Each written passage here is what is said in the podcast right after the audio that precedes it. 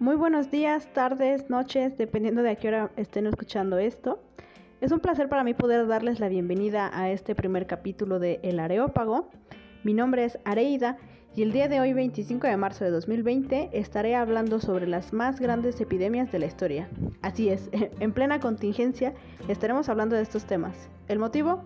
Bueno, es algo que nos concierne a todos, es el tema del momento y es para hacerle honor también al nombre del podcast, ya que quizá muchos no lo sepan, pero el Areópago, o también conocido como la Colina de Ares, es una especie de monte que está muy cerca de lo que ahora es el Partenón. Eh, según los mitos fue ahí donde se realizó el primer juicio de la historia, que fue contra Ares por haber asesinado a uno de los hijos de Poseidón, que se llamaba Alirrotio, quien había abusado de la hija de Ares llamada Alcipe. Finalmente lo absolvieron, ese no, no es el tema, no vamos a ahondar más. Y bueno, otro juicio famoso que se llevó a cabo en este lugar fue el de Orestes por el asesinato de su madre Clitemnestra, pero esos quizá ya serán asunto de otro podcast, si se da la ocasión. A lo que quiero ir es que en el Areópago se llevaban a cabo juicios. Ahí se reunía un consejo que se encargaba de hablar, de analizar y juzgar temas de interés de todos, de toda la, la polis. Y es por esa razón, mis queridos escuchas, que hablaremos hoy de pandemias.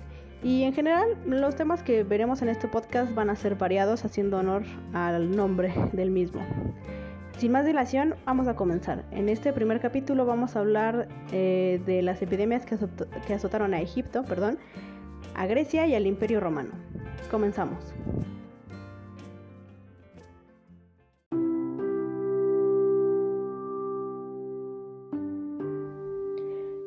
Vamos a comenzar este tema hablando primero sobre Egipto, que es la civilización más antigua que vamos a ver.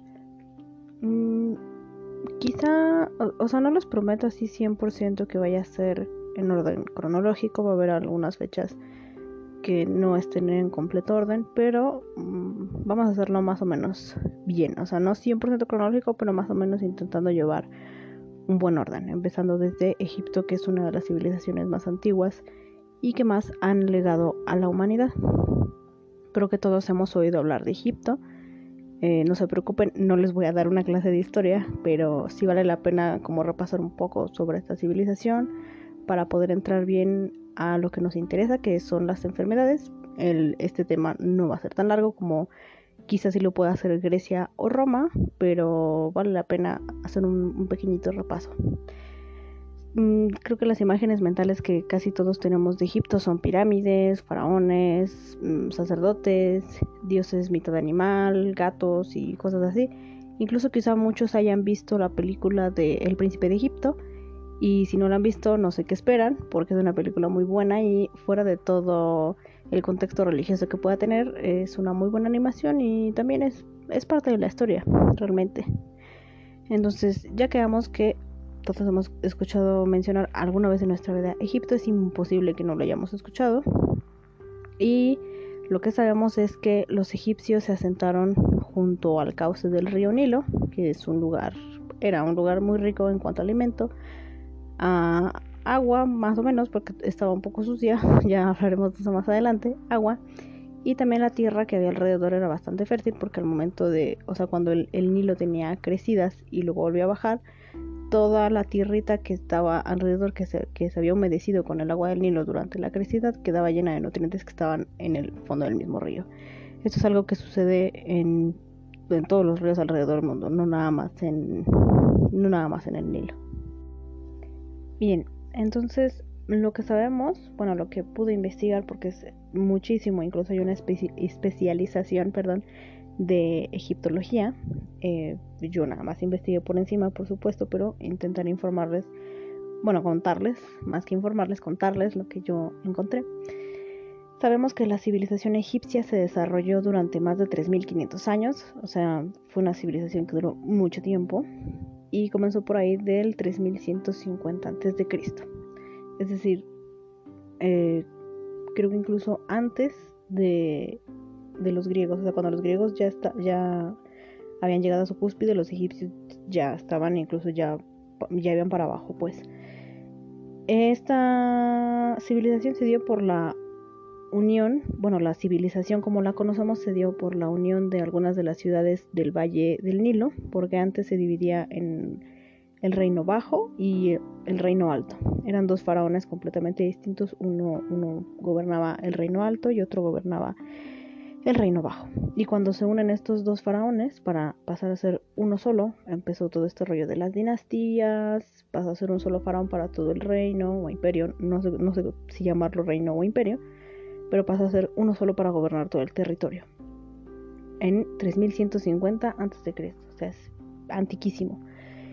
Y es una cultura muy rica en cuanto a vestigios. Dejaron un montón de pirámides, que es la que, las que todo el mundo conoce. Los jeroglíficos en, las tumbas. Eh, santuarios para sus faraones. Un montón de testimonios escritos, papiros. Eh, un amplio legado en cuanto a medicina, que es lo que nos interesa. Y también los primeros indicios de alquimia. Y sin bueno, por mencionar algo un poco más banal, pues el maquillaje y el alcohol. Ya que se cree que la cuna de la cerveza se dio aquí en Egipto. Se han encontrado vasijitas que, contenían lo que se cree que pudo haber sido cerveza. están como hechas ah, como una ofrenda para los faraones. Entonces mm, dejaron un montón de cosas para nosotros. Y bueno, los egipcios, en, mencionando, volviendo a los papiros que, dejaron, hay un montón de papiros médicos y en ellos los, los médicos, valga la redundancia, plasmaban una serie de cosas bastante interesantes.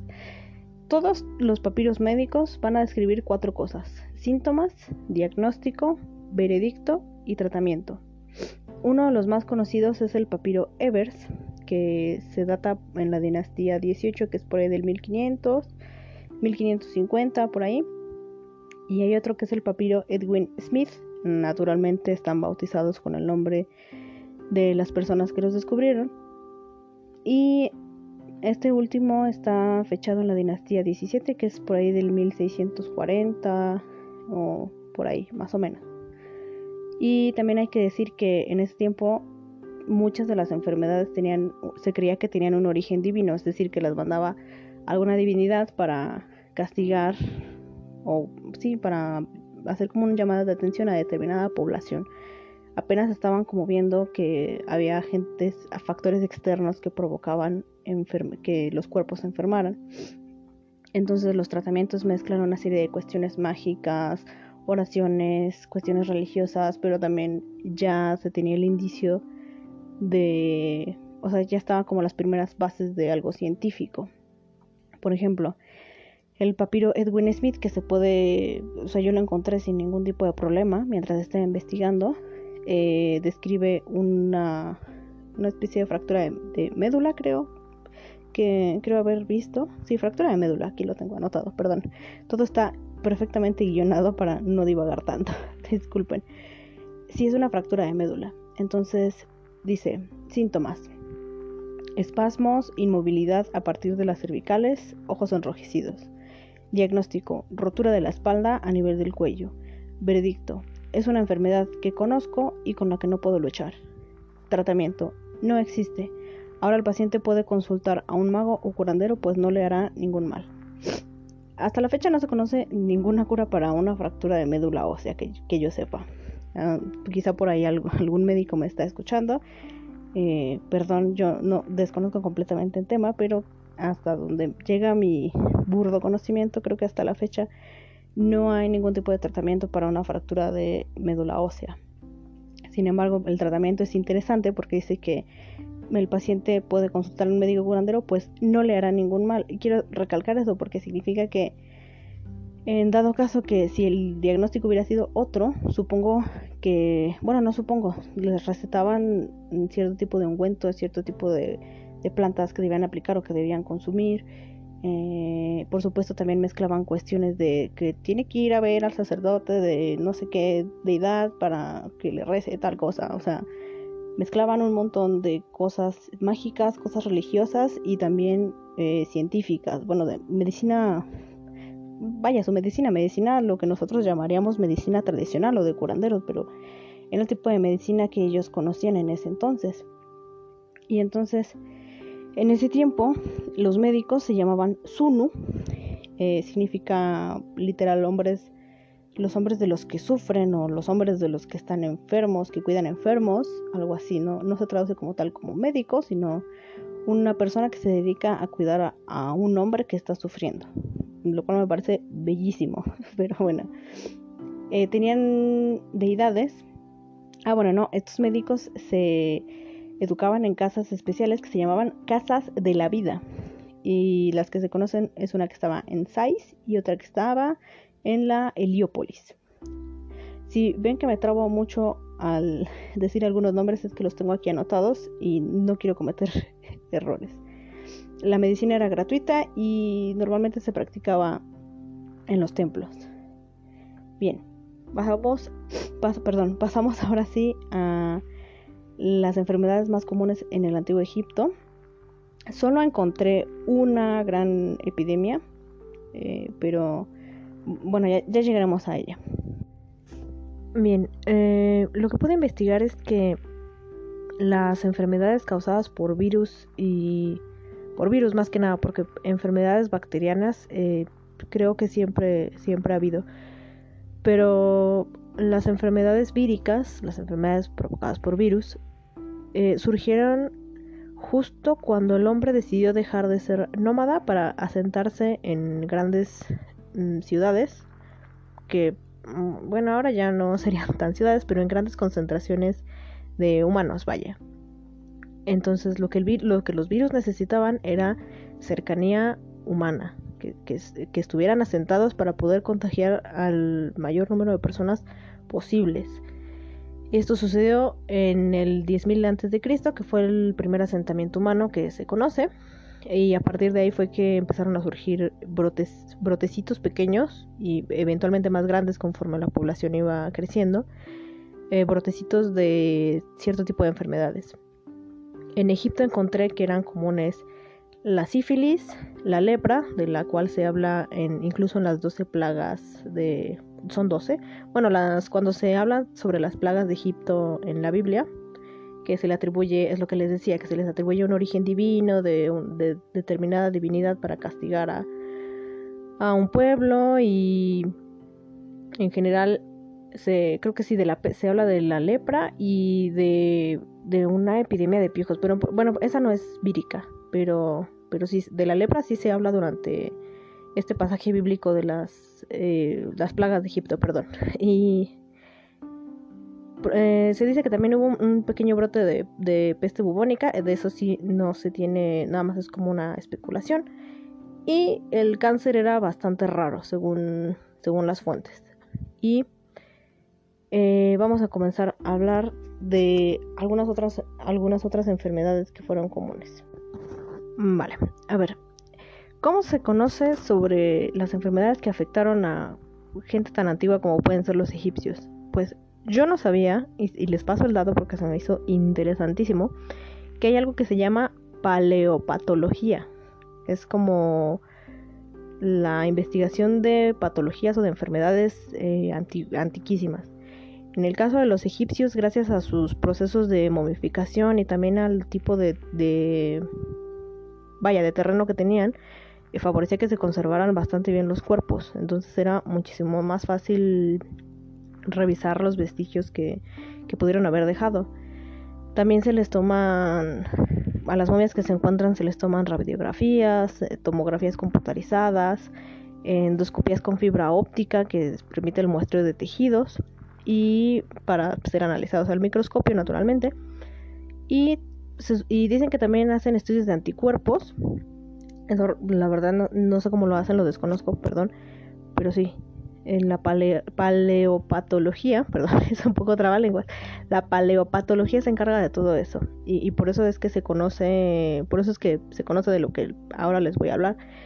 Entonces ellos se fijan principalmente en, los en las muestras de envejecimiento, que presentan muestras de envejecimiento, osteoartritis, arteroesclerosis y vasos sanguíneos calcificados, ese tipo de cosas. Y también se fijan en, eso ya no es de la paleopatología, eh, también se fijan en el, tipo de representaciones artísticas que había de los cuerpos, creo que sí se llegaron a encontrar algunos, algunas representaciones de, cuerpos enfermos. Bien, de, otro tipo de enfermedades, aparte de las que les acabo de comentar, eh, existían muchas enfermedades parasíticas o parasitarias. Yo, yo les digo parasitarias, pero en los sitios que encontré decía parasíticas. Eh, enfermedades parasitarias.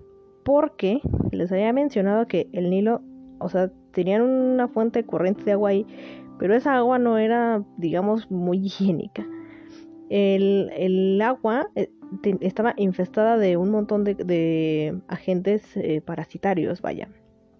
Y en los estudios microscópicos a momias se, han encontrado huevos de esquistosomiasis y antígenos relacionados eh, a una enfermedad bueno, parasitaria que los persiguió hasta que llegó Roma.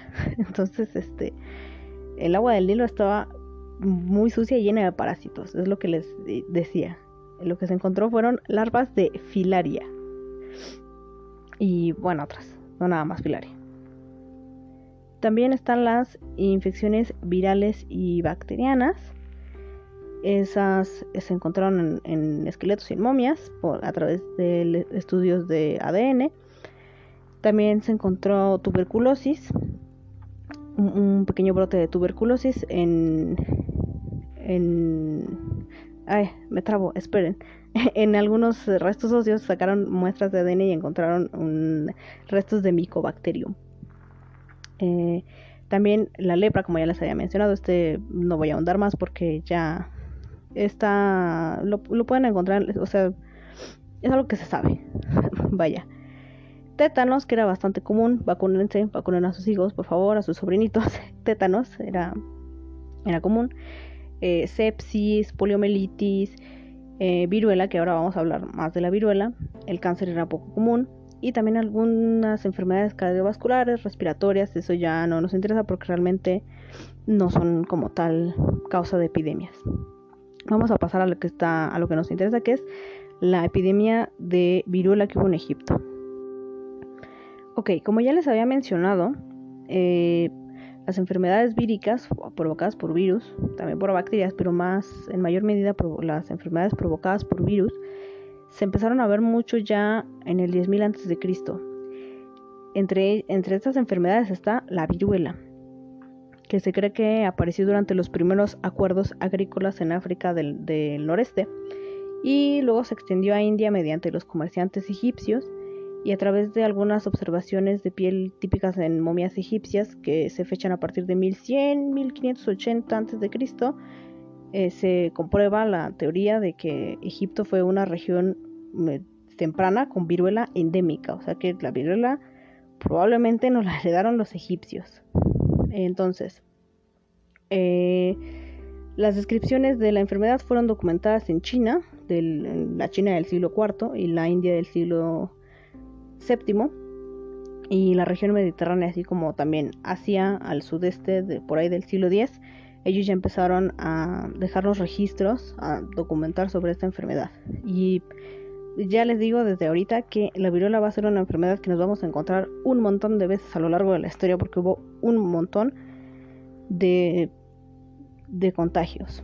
Pero de, empezó aquí en Egipto y fue una epidemia, realmente no tenemos registro porque es algo viejísimo. Pero la, hay una momia, creo que es la momia de Ramsés V, si no me equivoco, aquí lo tengo apuntado. Sí, sí, sí. De Ramsés V, que si ustedes buscan en internet eh, momia viruela, porque así fue como yo la busqué, les va a aparecer la fotografía de la momia y tiene un montón de marcas en la piel momificada. Y no es la única. Hay momias de niños que tienen marcas de viruela o sea, la primera gran epidemia que nos azotó, que nos y que viene de Egipto porque es una enfermedad viruela endémica, se llama. Eh, la primera gran epidemia fue de viruela. Afortunadamente creo que ahora ya está oficialmente erradicada, pero la primera gran epidemia de la historia fue en Egipto y fue de viruela. Vamos a ver muchísimas más veces la viruela. Se los voy avisando de, de una vez. Entonces, como les dije, esta parte de Egipto no iba a ser muy complicada ni muy larga. Bueno, ni muy larga ya. Yo estoy viendo aquí el contador y llevamos 17 minutos. Eh, pero ya vamos a pasar a Grecia. Grecia sí va a ser, yo creo que un poquito más, un poquito más, este, extenso. Vamos a pasar con Grecia.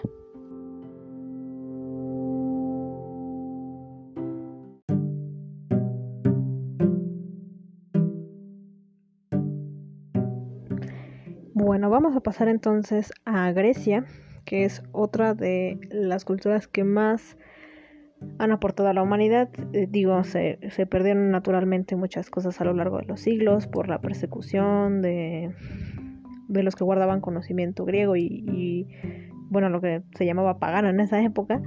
Pero lo que nos dejaron ha sido bastante interesante, especialmente en cuanto a, iba a decir en cuanto a medicina, pero realmente en, en cuanto a todo, nos dejaron conocimiento en un montón de áreas. Voy a intentar hacerlo lo más conciso posible. Tengo aquí mi guion para no estar divagando tanto, porque yo en cuanto empiezo a hablar de Grecia me, puedo tardar horas. Es una cultura que a mí en lo personal estoy enamorada de la cultura griega, de la, sí, de la cultura griega antigua. Y pues vamos a comenzar hablando rapidísimamente, así como hicimos un resumen de Egipto. Eh, todos, o al menos la mayoría, hemos escuchado hablar sobre Grecia. Eh, indudablemente vamos a tener, bueno, muchos a lo mejor tuvieron clases de filosofía en, sus carreras o en la preparatoria, o lo vieron en, en, sus clases de historia en secundaria o en primaria. En algún momento Grecia se tocó por X o Y razón. A lo mejor incluso solo lo conocen por mitología, pero bueno, es algo. Se divide principalmente en seis.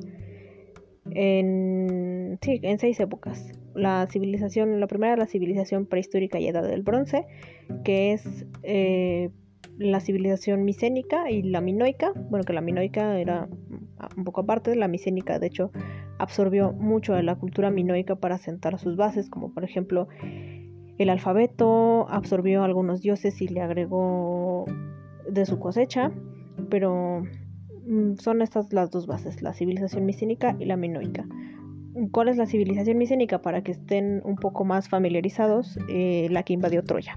fueron los aqueos y ellos son la civilización micénica. posteriormente tenemos una edad oscura de la que no se tiene registro de casi nada.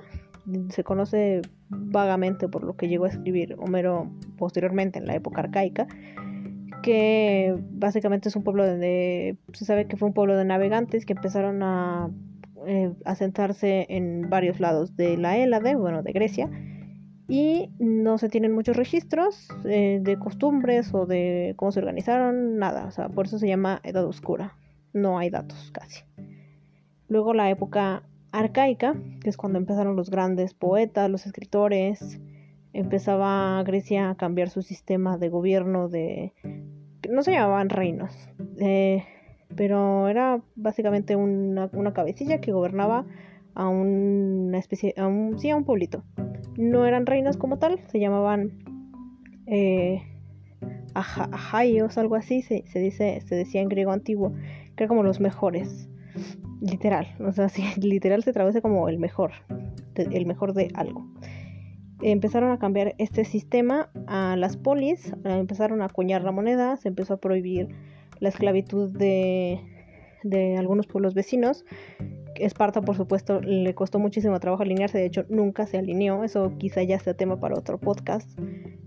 Tuvo muchos, muchísimos problemas con Atenas y su forma de gobierno, porque Atenas quería que Esparta no, o sea, que se alineara con, con el nuevo sistema de gobierno, lo cual no, no se pudo. Pero bueno, empezaron todo ese tipo de cambios, eh, surgió el yo poético en, la literatura, un montón de poesía que ahora solo tenemos fragmentos y posteriormente con el paso de los años se dio paso a la Grecia clásica, que es la Grecia creo que todos conocemos, la, la Grecia de la Atenas de Pericles, la democracia, el Partenón, todo eso que nosotros tenemos en el colectivo popular, eso es la Grecia clásica. Eh, fue el mayor auge que tuvo, junto con la Grecia helenística, que fue la época posterior, que fue la época de Alejandro Magno. Y de, bueno, de, su padre Filipo II y de de Alejandro Magno. Y posteriormente, en la Grecia, en la Grecia helenística fue eh, un gran auge en cuanto a, fue lo de la biblioteca de Alejandría, se reunió muchísimo conocimiento, muchísima filosofía, comenzó su declive y pasó a la Grecia romana que ya prácticamente, pues eso ya lo veremos mm, más adelante cuando hablemos de Roma. Vamos a comenzar.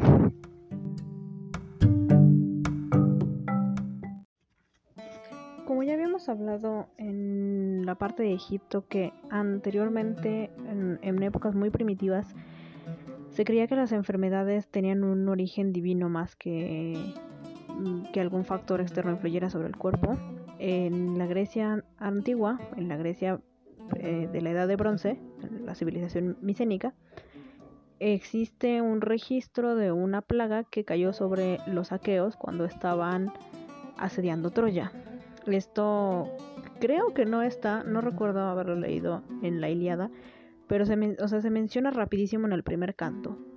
Eh, canta Humus a la cólera del peli de Aquiles, Haide, Menino Haide, no me acuerdo, sí me, sí me sabía de memoria el, el intro griego, pero bueno, es, eso es aparte. En el primer canto se menciona que los aqueos ya llevaban un montón de tiempo azotados por una plaga rara que sucedió después de que Agamenón secuestrara a Chryseis, a Criseida como se, se traduce, a Chryseis y como el padre de esta, Crises, era un sacerdote de Apolo, es, supuestamente se dice que Crises habló en oración con Apolo se quejó y dijo, Agamenón me robó a mi hija, haz algo, bla, bla, bla. Y entonces Apolo les envió una peste al ejército de los griegos, al ejército aqueo. Que era una enfermedad súper rara, realmente no describe síntomas, solo que empezaron a, caer. Supuestamente decían que en la noche se escuchaban como flechas que, que disparaba Apolo contra los aqueos empezaron a morirse y finalmente supuestamente lograron apaciguar la, la cólera de Apolo con un sacrificio de no sé cuántas reses y etcétera, etcétera. No se tiene mayor registro, ni siquiera se sabe si fue real, eso está escrito en la Eliada. Pudo haber sido un brote de... Si estaban tanto tiempo en el mar, de, de, sí, de escorbuto, creo que es la enfermedad que le da a los marineros.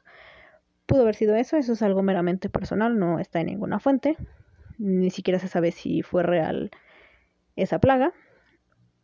Pero sí, ese es el primer registro que se tiene de una enfermedad así que una plaga. Y también eh, eh, ya están los primeros registros de medicina durante esta guerra, durante la guerra de Troya. Hay un dibujito muy... Eh, que esto lo pueden encontrar muy fácilmente en internet. Es un platito en donde se ve a Patroclo, y Aquiles, y Aquiles le está vendando un, un brazo a Patroclo. Es un dibujito muy bonito y de hecho ya les voy adelantando que sí pienso hacer un, un, podcast de Aquiles y Patroclo, bueno, de la guerra de Troya en general, pero principalmente de ellos porque es una historia muy bonita. Pero eso es aparte. Eh, la primera medicina que se desarrolló principalmente fue para poder curar a los soldados en, durante las guerras estas de, de conquista de, de Troya, y no nada más de Troya, de otras guerras de conquista que se estaban llevando a cabo. Ahí comenzó el desarrollo de la medicina del cuidado de enfermos para curar heridas y que estuvieran al 100. Y eso es, eso es lo único que voy a mencionar de, esta época. Lo interesante viene ya en la época clásica, la Grecia de, de, de Pericles, la Atenas de Pericles, porque es ahí donde se tiene el primer registro oficial, porque lo de Egipto no, no es oficial, o sea, se, tienen, se tiene documentación y todo de que hubo ahí un brote de viruela, pero no es así, no es el primer registro oficial que esté tan bien documentado como este que, que vamos, del que vamos a hablar. Y es la peste de Atenas, así se llama. La peste de Atenas fue documentada por Tucídides. Ya vamos a empezar a hablar de eso. Nada más una introducción así rapidísima a lo que fue la medicina griega. Porque eh, un personaje importante en, para los griegos y para la humanidad fue Hipócrates, que fue el primero que dijo, no, no, las enfermedades o lo que aqueja al cuerpo no tienen un origen divino, sino que el, el cuerpo enferma por lo que hay alrededor. Fue el primero que empezó a tener nociones de eso con su teoría de los cuatro humores. No se las voy a explicar a fondo porque eh, soy ignorante en el tema. Sí leí un poco sobre eso, pero no realmente no termino de entender en qué consiste. creo que creo que decía que todos los cuerpos se rigen por cuatro fluidos, que es la flema, la bilis, bilis negra y sangre. De hecho, en uno de sus libros de, de medicina, en el de medicina de mujeres, viene la menstruación como un mecanismo del cuerpo femenino para nivelar sus niveles de sangre, porque decía que él, él decía que el cuerpo de la mujer era muy caliente y entonces para poder nivelar eso necesitaba soltar sangre cada una vez al mes para poder regular esa cantidad de fluido que era, pues, porque él decía que la sangre daba fiebre, que el origen de la fiebre era un exceso de, de sangre. Y bueno, es eso, o sea, su teoría de los humores básicamente es eso, se tenían que nivelar estos cuatro fluidos que les digo. Empezó a ver que había enfermos que no eran físicos, sino que tenían cosas en la cabeza. Fue el primero que empezó como a, a pensar que había algo más allá de los dioses, más allá de que fuera algo divino y que Apolo les mandara las plagas y todo. De hecho hay un dios, bueno, un semidios porque no no es de los dos padres no son no son dioses, pero es Asclepio con una varita que tiene enredada una sola serpiente, porque la varita de las dos serpientes es de Hermes, esa no, no tiene nada que ver. Es Asclepio es el que se encargaba de, de curar a los enfermos. De hecho, se decía que había, había un santuario. No, y de hecho sí existe. Hay unas ruinas del santuario de Asclepio donde iban los enfermos. Cuando todavía era cuando ya se consideraba que las enfermedades tenían un origen divino, los mandaban al templo de Asclepio y les daban una serie de recomendaciones hasta que llegó Hipócrates y dijo que no, que, que había que sí había solución, una solución científica, vaya. Y entonces, ahora sí, vamos a pasar con la peste de Atenas.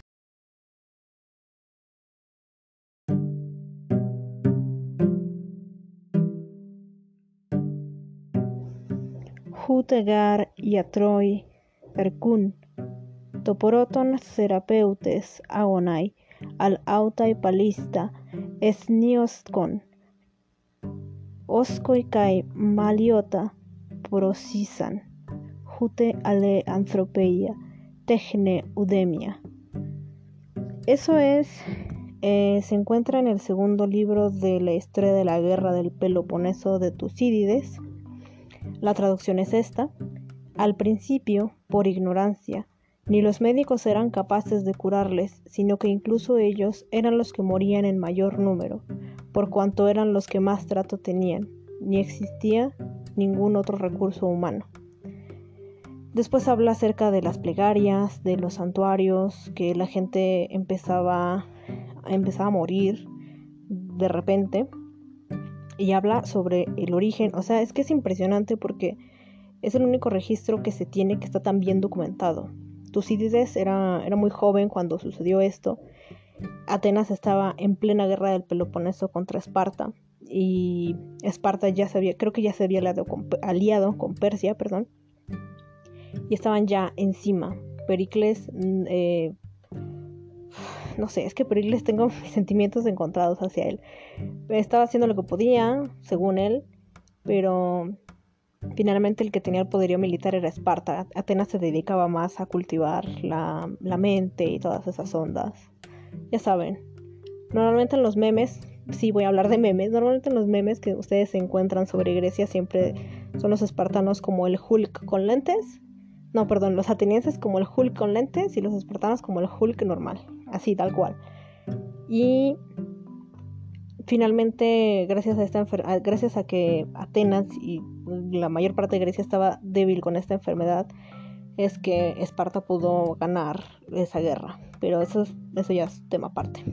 Eh, este registro que les digo de Tucídides está muy completo porque nos describe cómo empezó, de dónde vino, cuáles eran los síntomas y gracias a eso médicos modernos ya determinaron de qué enfermedad se trató y ahorita les voy a decir. Continúo. Esto ya no se los voy a leer en griego porque me voy a tardar mucho. Y dice, comenzó según se cuenta, primero por Etiopía, más arriba de Egipto, luego bajó a Egipto y Libia y a gran parte del territorio del rey persa. A Atenas llegó de un modo inesperado, atacó primero a las personas del Pireo, es una región que está por el mar, por lo que decían ellos que los peloponesios habían envenenado los pozos, los peloponesios son los espartanos, ya que aún no había fuentes allí. Posteriormente llegó hasta la ciudad y empezaron a morir ya en mayor número. Luego de esto nos empieza a describir los síntomas.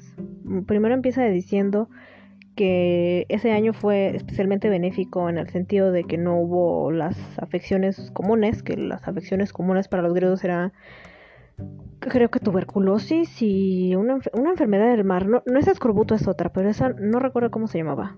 Pero eh, principalmente era tuberculosis y esa, y esa, una enfermedad del mar. Eh, sin mencionar las enfermedades parasitarias que eran comunes. Dice que fue un año especialmente benéfico, pero que si en algún momento de tu vida habías padecido alguna de esas enfermedades comunes, si te llegaba a dar esta nueva, es ahí ya quedaba, o sea, era una sentencia de muerte. Si de por sí para un soldado sano, una, una persona sana, era una sentencia para alguien que ya, a lo mejor que ya haya tenido tuberculosis o, o alguna de estas enfermedades, este, iba a ser gravísimo. Entonces dice, nos empieza a describir los síntomas. Eh, ah, Aquí está. Eh, sin causa aparente, cuando estaban sanos, de pronto les entraban fiebres intensas, les dolía la cabeza, enrojecimiento e inflamación de los ojos, y por dentro la garganta y la lengua se volvían sanguinolentas y exhalaban un aliento extraño y pestilente. Luego, a partir de esos síntomas, sobrevenían estornudos y ronqueras, y no en mucho tiempo la afección bajaba al pecho y acompañada, y acompañada de una fuerte tos.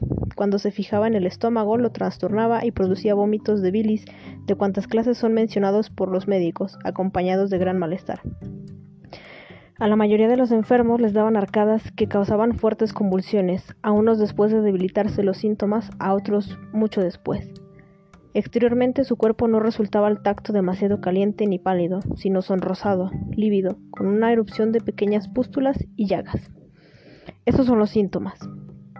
Y bueno, luego empieza un relato de cómo, cómo la pasaron, que cómo afectó la vida cotidiana, la gente, cómo empezaron a bueno, los atenienses empezaron a asustar, como ya tenían noción de que una enfermedad se podía contagiar, empezaron a segregar a los enfermos, empezaron a quemar aldeas, empezaron a perseguir a los enfermos, a, tratarlos súper mal, los sacaban a la calle, los pateaban y todo.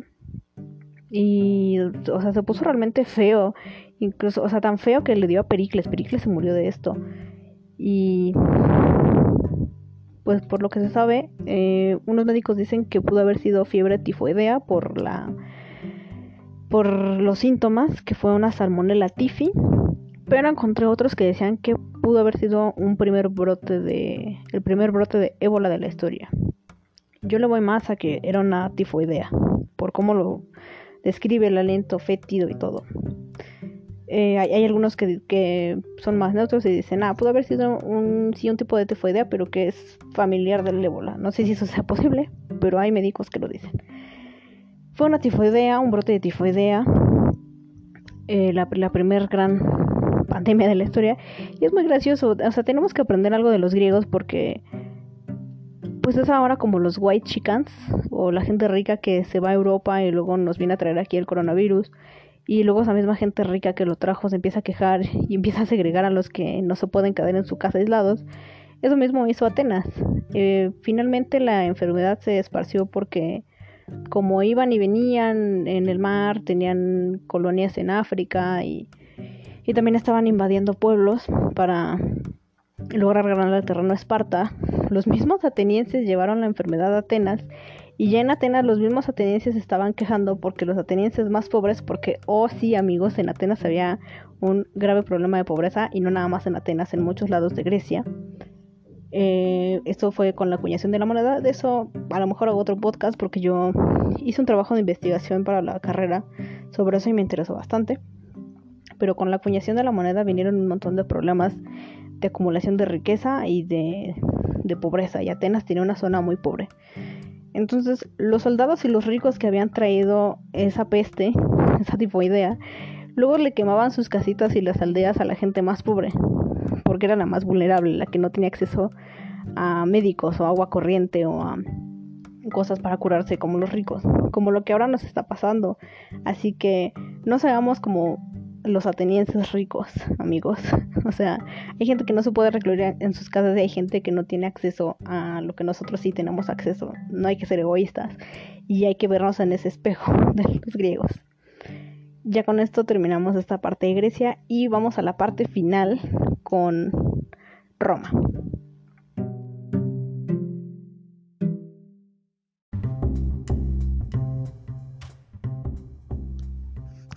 Vamos a pasar ahora sí ya al bloque final, que es Roma. Mm, yo creo que va a ser igual de breve que Egipto. No me voy a detener a hablar tanto sobre la historia de Roma porque es, es larguísima y es muy tediosa y las dinastías y las crisis y las rebeliones de esclavos, bla, bla, bla, bla.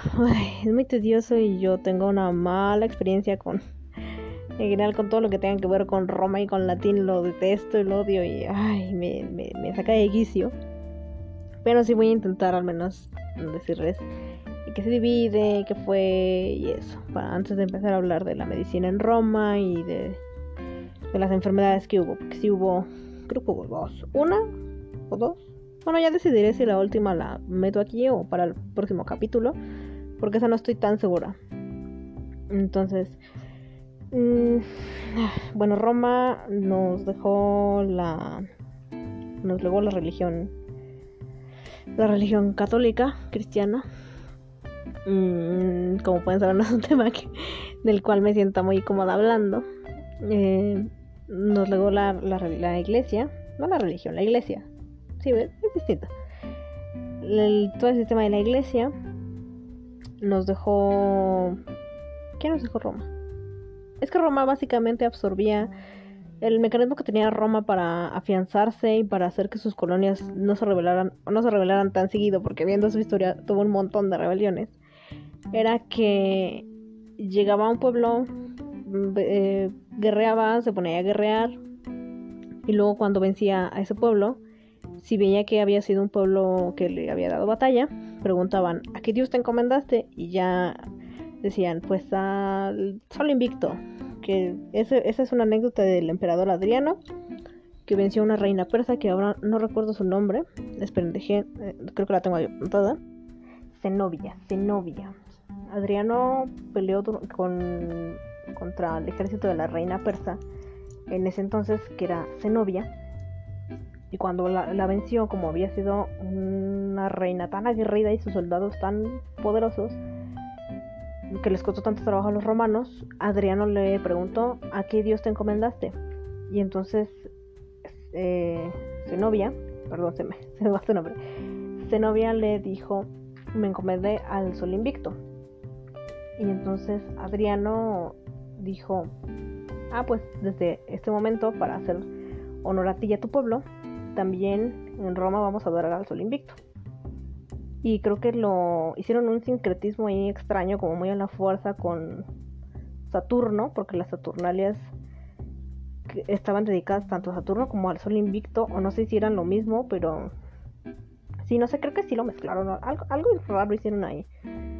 El chiste es de que Roma absorbía todos los dioses que podía y todas las creencias y tradiciones que podía para que sus pueblos no se segregaran o no se segregaran tan, seguido, para que se sintieran como parte del imperio aunque realmente no lo fueran y Roma los tratara súper mal.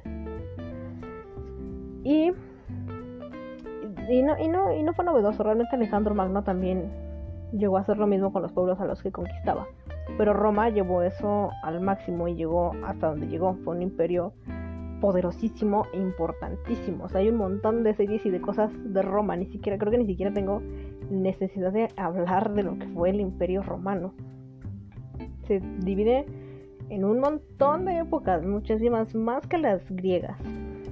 Que era, aquí lo tengo apuntado, la dinastía Julio Claudia, del 27 a.C. al 69, pero mucho antes de eso Roma ya estaba haciendo sus peripecias por aquí y por allá.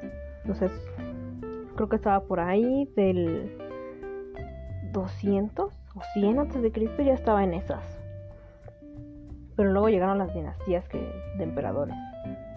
Luego de esa fue la dinastía Flavia del 69 al 96 después de Cristo, la dinastía Antonina del 96 al 180 después de Cristo, la dinastía Severa del 193 al 285, la crisis del siglo III, que sí es una época, aquí la tengo apuntada, del 235 al 284, y luego la división de Roma, que es el Bajo Imperio, el Imperio Romano de Occidente, el de Oriente, y ya cuando se empezó a desbaratar. Básicamente lo que todos conocemos de Roma y lo que vale la pena recordar de Roma es que eran unos estrategas militares impresionantes. O sea, la religión cristiana, aunque a lo mejor a muchos les va a irritar lo que les digo, la religión cristiana fue adoptada por Constantino como un arma militar. Porque dijo, no tengo, o sea, la gente que cree en este Dios es muy aguerrida y muy, se pone muy aguerrida y muy violenta en defender sus creencias. No tengo oportunidad contra esto. Me conviene más decir que soy cristiano y conquistar mis tierras en nombre de, de este nuevo Dios. Pero a raíz de que Roma adoptó el cristianismo y eso, no, no, no voy a ahondar mucho en esto porque no tiene nada que ver. A raíz de eso se empezaron a tergiversar un montón de cosas, hasta que nació la iglesia, que no es lo mismo que la religión como tal, etc. La medicina en Roma eh, tiene sus bases en, lo que fue la, medicina en Grecia. Naturalmente hicieron muchísimas mejoras, se desarrolló bastante porque como tenían gladiadores y tenían los soldados necesitaban estar al 100, la gente necesitaba estar al 100 para que no se levantaran en, armas, o sea, para que tuvieran bienestar, eh, se desarrollaron muchas técnicas nuevas de medicina. Ungüentos, parchecitos, férulas, empezaban a haber dentistas, o sea, los romanos hicieron muchas innovaciones en cuanto a medicina. Y en otras cosas, en arquitectura, eran unos arquitectos y unos ingenieros impresionantes. O sea, yo veo las, las fotografías y los planos de la Roma antigua y me impresionó mucho. Como médico famosísimo está el médico Galeno, que lo tengo aquí apuntado. Galeno de Pérgamo. Ah, creo que era griego. A ver. Galenos. Sí, bueno, ya para esta época ya había entrado en su época romana, entonces lo podemos considerar perfectamente un romano. Pero Galeno fue un médico que se dedicó a estudiar la anatomía de los, de los cuerpos de los gladiadores que le llegaban. Hizo muchas innovaciones, empezó a experimentar. Fue uno de los primeros cirujanos y gracias a, él también vemos un montón de avances en cuanto a cirugía. Y también fue filósofo. De hecho, hace poco creo que se encontró su. ¿Cómo se llama? Su botica abajo de, de un teatro romano. Realmente no hay mucho que destacar. Mm, básicamente todo fue base con base en lo que los griegos ya habían explorado, salvo Galeno sí hay que, eh, insisto, hay que destacar su, su habilidad en cuanto a cirugía. Y ahora sí vamos a hablar acerca de las enfermedades más comunes en Roma, la medicina y esas cosas.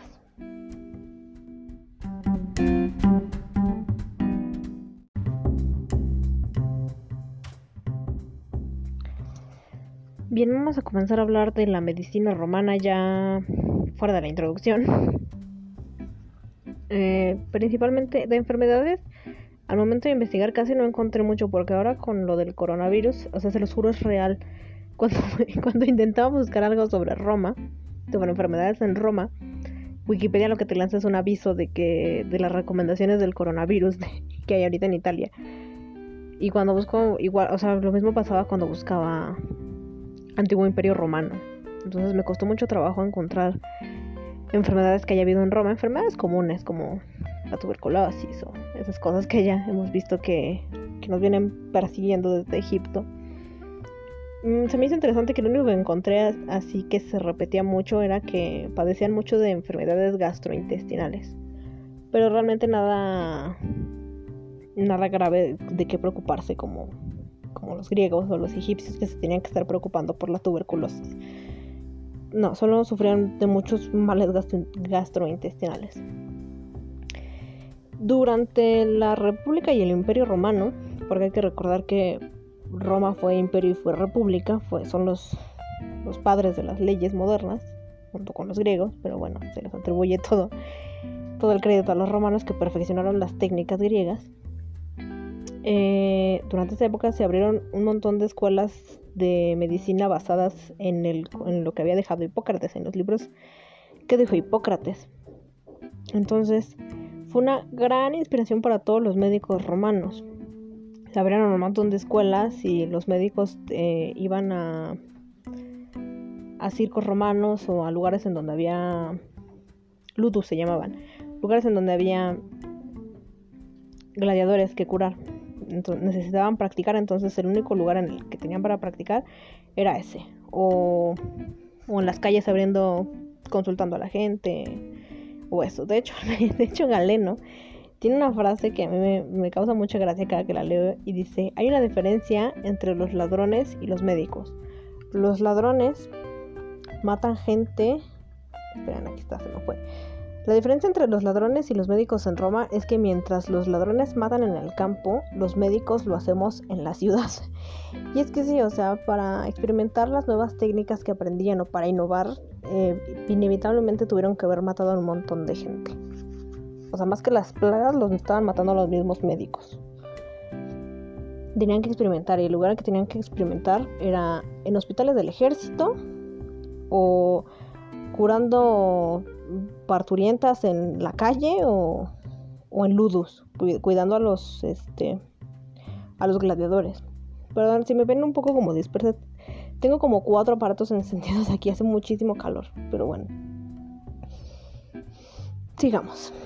Eh, Galeno empezó a experimentar en intervenciones quirúrgicas y empezó a decir, ¿qué pasa si corto un pedazo de piel de este y se lo pego a este que ya no tiene este mismo pedazo de piel. Galeno empezó a experimentar con cuestiones así, con cuestiones quirúrgicas. Y, que, o sea, los romanos no tenían ningún tipo de conocimiento sobre esto. Y empezaron a experimentar, tenían que experimentar, si no, no, si no, no se hubiera podido avanzar. Y en los que tenían para experimentar, pues eran esclavos o en general ciudadanos de segunda. Suena feo, pero sí, así era Roma se llevaban a cabo amputaciones de extremidades para poner luego prótesis. Y esto es real, o sea, ya había prótesis de piernas. Eso a mí me, o sea, cuando lo estaba investigando me impresionó mucho. También ya sabían curar huesos rotos, podían extraer piedras de la vejiga o de la vesícula. O sea, hicieron, o sea, con base en las bases hipocráticas hicieron un avance bastante bueno experimentando con los pobres esclavos. Pero bueno, cuando llegaron las pestes, porque hubo muchas, no, no, les voy a mencionar todas porque hubo muchísimas, o sea, empezando desde la peste de Agrigento, que no, no se habla mucho de ella, pero llegó hasta, llegó hasta Roma. Empezó igual, eh, se empezó a desarrollar a la par que la que, se desarrolló en, en Atenas, la que acabamos de ver, la de la, de la tifus y se empezó a extender hasta lo que ahora es Italia. Y luego estuvo la peste de Siracusa, que fue en el 396 a.C., cuando el ejército de los cartagineses sitió Siracusa en Italia. De repente se empezaron a morir todos y de la nada y con síntomas respiratorios, con fiebre, con tumoraciones raras en el cuello y dolores en los costados. Y empezó a mermar a todos los soldados tanto de un lado como de otro. Y, finalmente, eh, a los que menos afectó, quizá por su, por su alimentación o algo, fue a los romanos.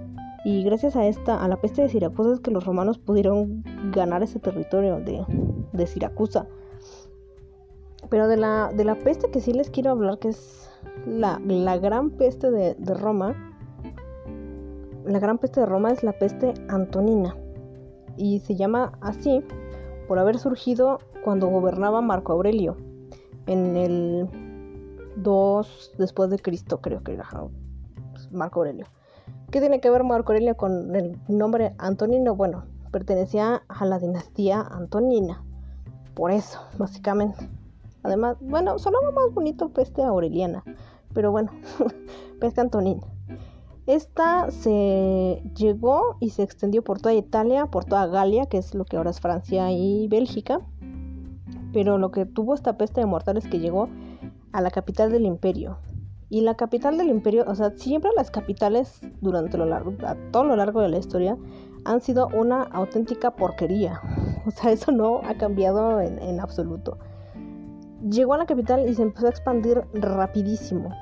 Los síntomas eran ardor eh, e inflamación en los ojos, enrojecimiento en la cavidad bucal y de la lengua, a que les suena, aversión a los alimentos, náuseas, mucha sed, temperatura eh, exterior normal aparentemente, sensación de quemazón interior, piel enrojecida y húmeda, tos violenta y ronca, eh, fetidez del aliento, erupciones, bla, bla, bla. Vaya, son mm, exactamente los mismos síntomas que los de la peste de Atenas. O sea, le surgió un brote de tifus otra vez y en la mera capital. O sea, Grecia se salvó porque fue cayó en Atenas y más o menos iba extendiendo despacio. Pero aquí al llegar a la capital y como los romanos eran de viajar muchísimo por sus soldados, por sus huestes y aparte la gente en general viajaba mucho, se extendió muy rápido. De hecho encontré fuentes que decían que, que casi hace que el imperio caiga. Y una de las víctimas de esta peste fue, fue Marco Aurelio, así como también una de las víctimas de la peste de Atenas fue Pericles. O sea, parece que la tif que la sí que esta tipo de idea da para vengarse de los malos gobernantes. No sé, bueno, que Pericles no, fue tan malo, pero eh, tengo mis sentimientos encontrados con él. Luego de esto vino otra que es la peste del siglo III, o sea, un siglo después de la de, Siracu de la de Siracusa, de la de, de la Antonina. Es oriunda de Egipto, mm, como ven los egiptos vengándose del yugo romano. Y se expandió precisamente porque los romanos ya estaban metiendo ahí sus manotas. Se extendió primero por Grecia y luego con Italia y empezó a devastar todo el imperio romano. San Cipriano, porque para esta altura, para estas alturas ya era cristiano el imperio, el obispo de Cartago, nos dejó una descripción sobre la sobre los síntomas de esta de esta epidemia. Dice: Se iniciaba por un fuerte dolor de vientre que agotaba las fuerzas. Los enfermos se quejaban de un insoportable calor interno. Luego se declaraba angina dolorosa, vómitos que acompañaban de dolores en las entrañas, los ojos inyectados de sangre. Unos perdían la audición y otros la vista. En Roma y en ciertas ciudades de Grecia morían cerca de 5.000 personas por día. O sea, ¿qué coronavirus ni qué nada? La peste del siglo II. Y conforme más avancemos se va a poner peor. Porque ya, ya tengo preparados los guiones de los siguientes capítulos. Y hemos salido de peores. Ya vamos a ir cerrando esto. La última peste que tenía planeada meter eh, para Roma, la, peste justiniana, realmente, revisando las fechas, no entra. Es posterior. No, no mucho, pero sí es posterior. Entonces eso ya mejor lo dejamos para el siguiente capítulo.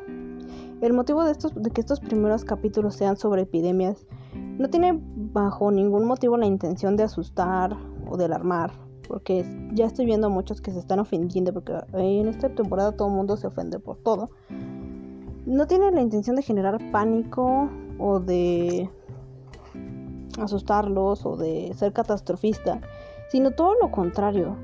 O sea, la humanidad nos hemos salvado de muchas cosas bastante peores. A mí me parece muchísimo peor y mucho más grave lo de la, peste de Atenas.